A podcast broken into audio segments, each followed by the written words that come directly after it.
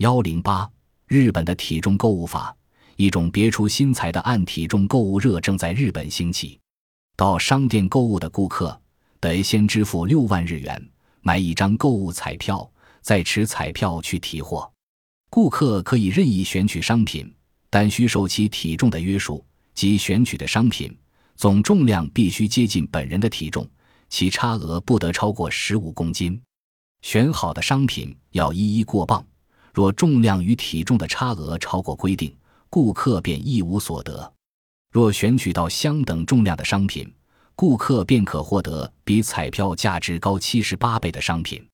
但幸运者微乎其微。用体重购物法出售的商品一般较为昂贵，如空调器、彩色电视机、录像机等。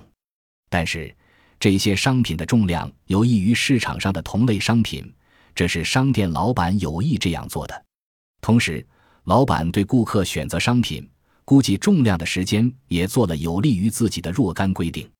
体重购物法迎合了一部分居民的心理，招来的顾客颇多。有些人还不惜加餐滥食，似增加体重多的商品。